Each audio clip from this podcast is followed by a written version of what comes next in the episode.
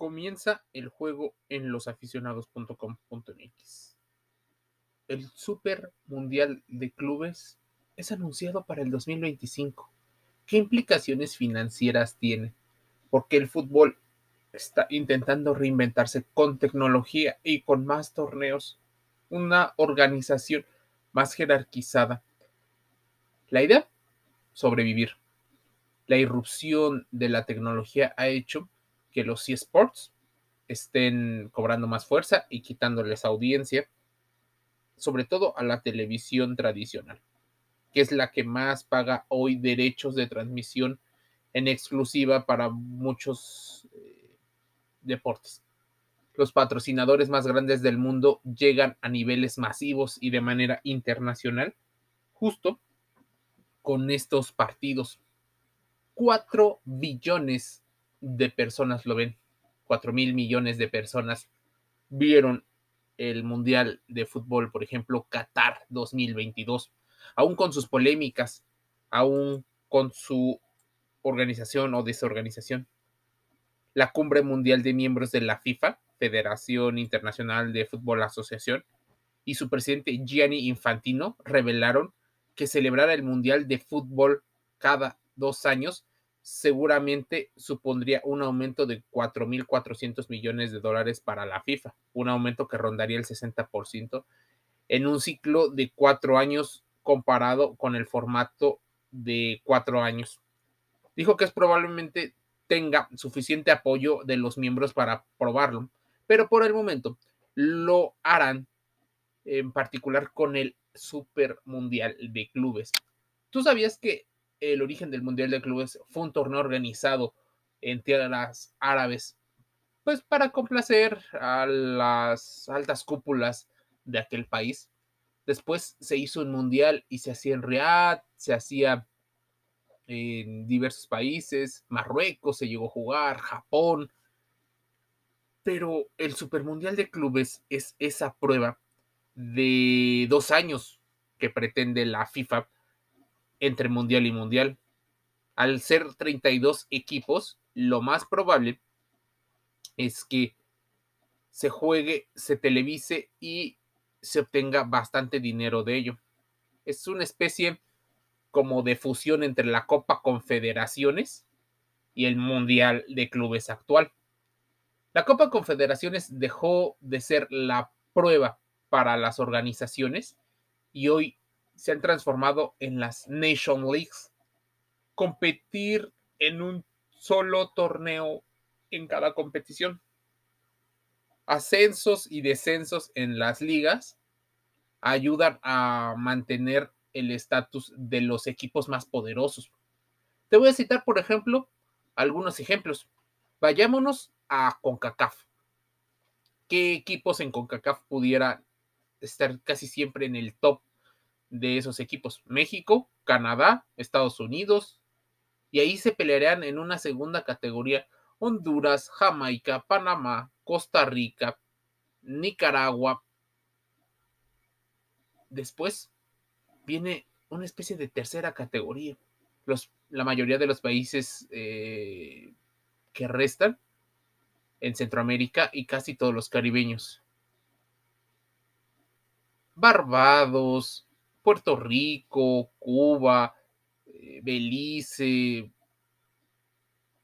¿quién más podría ser?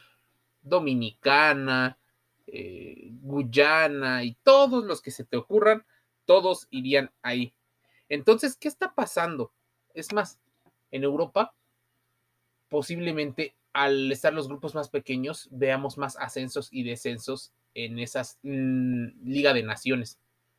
En Sudamérica aún no ocurre este proceso porque casi todos los sudamericanos juegan en un torneo que te lleva, por ejemplo, a competir con todos.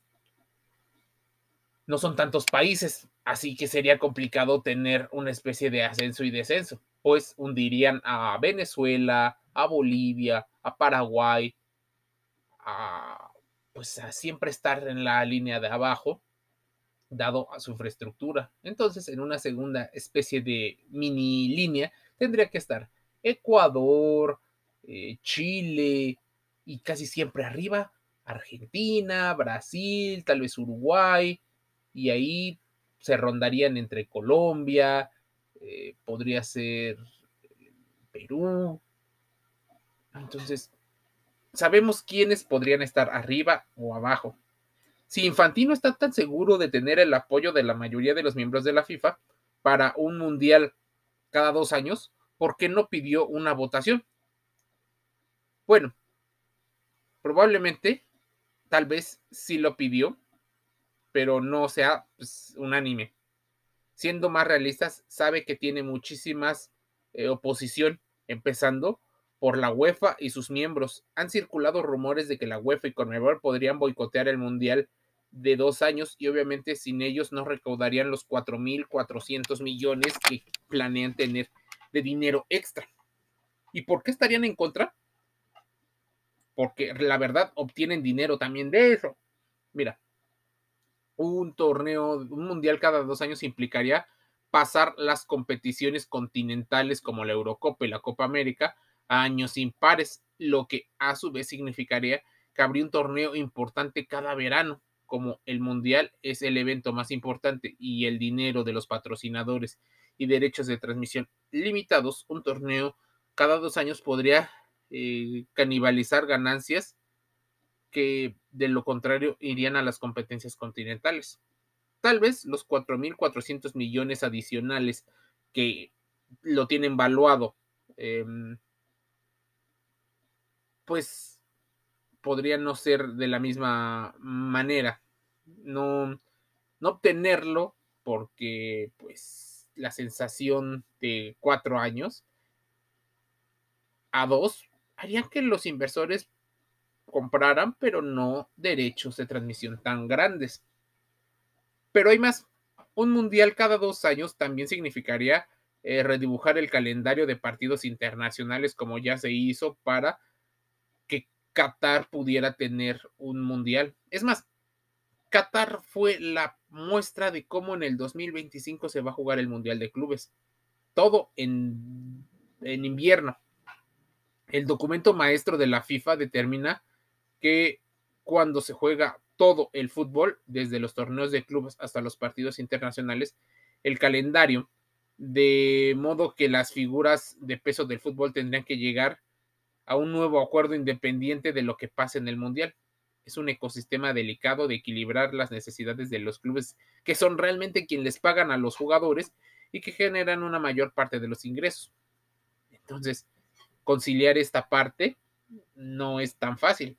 Conmebol y la UEFA, por ejemplo, no solo parecen decididos a frenar este plan que tiene la FIFA dirigida por Infantino, sino quienes em, intentan poner sus competencias porque generan ya también mucho dinero.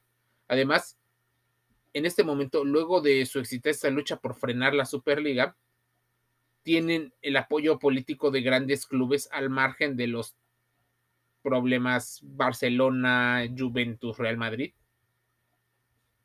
Por eso, el Mundial de Clubes o el Super Mundial de Clubes contará con 32 equipos a jugarse en invierno y, por ejemplo, estarán distribuidos de la siguiente manera.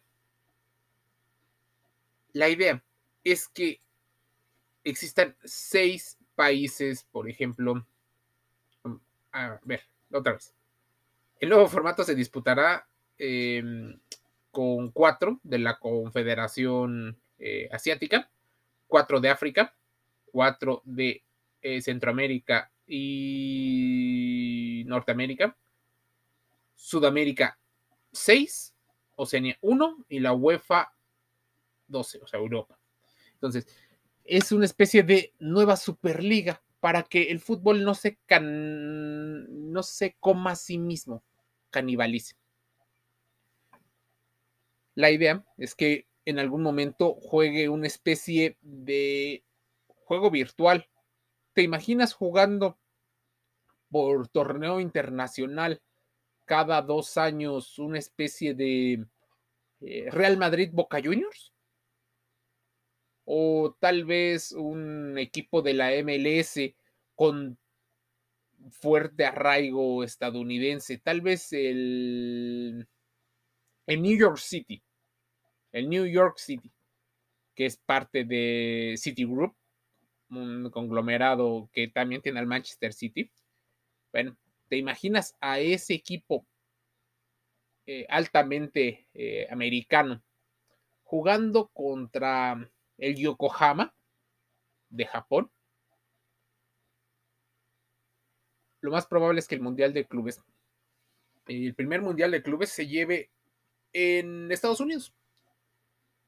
La idea podría ser una forma de probar las sedes.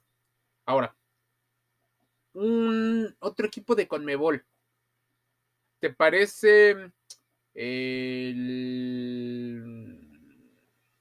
algún equipo de, de Colombia? ¿Qué te parece Millonarios de Colombia contra el Al Ihad?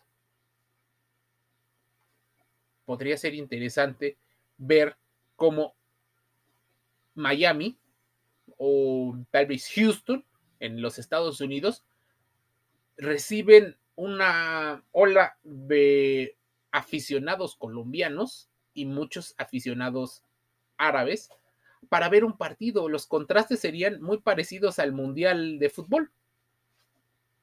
Y por supuesto, interesante. Quedará por conocerse cuáles son los criterios para asignar estas plazas. En el caso de la Conmebol, aún falta saber el criterio que utiliza para designar esas plazas. La UEFA también está por definir cuántos equipos saldrán de la Champions League, cuántos de Europa League o incluso cuántos de la Conference League para llegar a estas 12 plazas. Sí, porque no todos saldrán de la Champions League. Así que podrás ver en algún momento en la UEFA algún equipo ucraniano, alguien de Bélgica, que no son ligas que reciben gran eh, poderío. Por supuesto, el gran atractivo tendrían que ser de esas 12, por lo menos cuatro de los grandes equipos. Así que Manchester United, Real Madrid, Juventus, Barcelona, este, el Manchester City, el Paris Saint Germain, jugando con titulares y con sus mejores estrellas contra equipos que hoy nadie los conoce más que en sus regiones. Los ingresos, el, gran botín. El Consejo de la FIFA aprobó el informe anual 2022 que destaca los ingresos de 7.600 millones de dólares durante ese ciclo 2019-2022 y tienen proyectado con este mundial recabar más. El rotundo éxito financiero de la Copa del Mundo FIFA Qatar 2022 ha sido la clave para que la organización pueda cumplir su misión en relación con las asociaciones miembro y el mundo del fútbol a pesar de los múltiples desafíos, incluidos la pandemia del COVID-19. Así, el Super Mundial de Clubes es una prueba más de que la FIFA está reorganizando los torneos a modo de que sea un deporte más globalizado, sea un deporte que obtenga más ingresos y que sobreviva en el tiempo aún la irrupción del mundo digital, aún la irrupción de nuevos juegos y aún la gran comercialización que están teniendo otros eventos como podrían ser los deportes de combate, los juegos de entretenimiento. Es más, aún con la irrupción de la tecnología y los streamings, el fútbol siga consolidándose como el deporte más global o más globalizado de todos. El Mundial de Clubes, el Super Mundial de Clubes, el Mundialito, dicen algunos. Escucha los aficionados.com.mx, dentro y fuera del juego, con salud, deporte y entretenimiento te envío un saludo, invitándote a suscribirte a los podcasts y a todas las redes sociales. Te envío un saludo.